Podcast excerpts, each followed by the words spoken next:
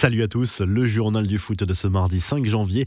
Les infos et rumeurs du mercato, les médias espagnols s'emballent à nouveau pour l'avenir de Sergio Ramos et Lionel Messi.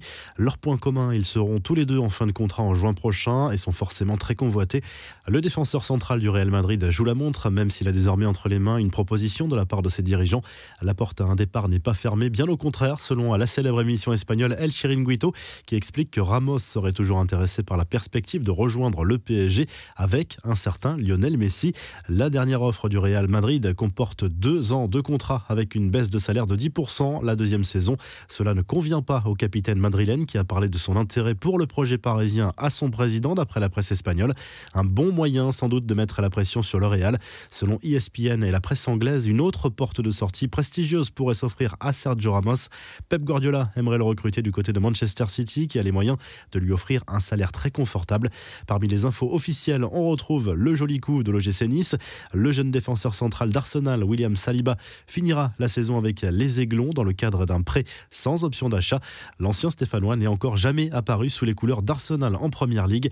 La réponse de Pelé à Cristiano Ronaldo et Messi, la légende du foot brésilien, passé selon certains décomptes derrière le Portugais et l'Argentin au classement des meilleurs réalisateurs de l'histoire en carrière ou pour un seul club, a réagi en s'auto-attribuant le titre de meilleur buteur de tous les temps sur Instagram.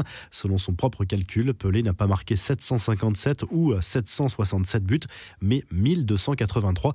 Les infos en bref, direction l'Angleterre où le sport professionnel va pouvoir continuer sous cloche malgré le reconfinement annoncé par le Premier ministre Boris Johnson.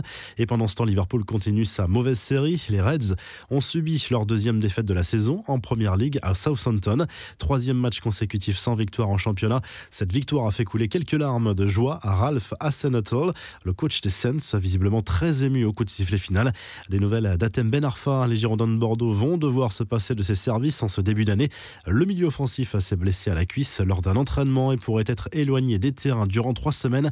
Du côté du PSG, Maurizio Pochettino prépare sa première en Ligue 1. Ce sera mercredi à Geoffroy Guichard contre la S Saint-Etienne. Le coach argentin sera privé de Neymar et Presnel Kimpembe, tous deux à l'infirmerie. Le FC Barcelone a donné des nouvelles de son attaquant, Ansu Fati, qui a reçu un traitement biologique régénérateur deux mois après son opération du ménisque gauche. L'évolution de sa blessure est satisfaisante. Le club Laograna espère le récupérer pour la double confrontation contre le PSG en Ligue des Champions, mais le timing est un peu serré. Stéphane Ruffier à la retraite, l'hypothèse est de plus en plus crédible selon RMC Sport qui explique que le gardien français a été très attristé par la rupture de son contrat par Saint-Etienne. Il se donne encore le temps de la réflexion avant d'annoncer sa décision. À direction l'Angleterre où une enquête interne a été lancée par le club de Sheffield United après un accident impliquant la Lamborghini du français Lys Mousset.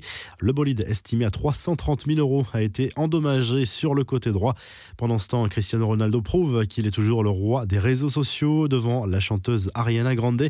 La star de la Juve est devenue la première personne à passer la barre des 250 millions de followers sur Instagram. À titre de comparaison, Lionel Messi compte 174 millions de followers sur le réseau social. Enfin, Memphis Depay a partagé avec ses fans un moment insolite de ses dernières vacances à Dubaï. L'attaquant de l'Olympique lyonnais a fait une belle et amusante rencontre avec une girafe et partagé un repas avec euh, l'animal. La revue de presse, le journal L'équipe consacre un gros dossier et sa une aux 30 personnalités qui font le foot français pour des raisons différentes. De Didier Deschamps à Kylian Mbappé en passant par Stéphanie Frappard qui fait la fierté de l'arbitrage français.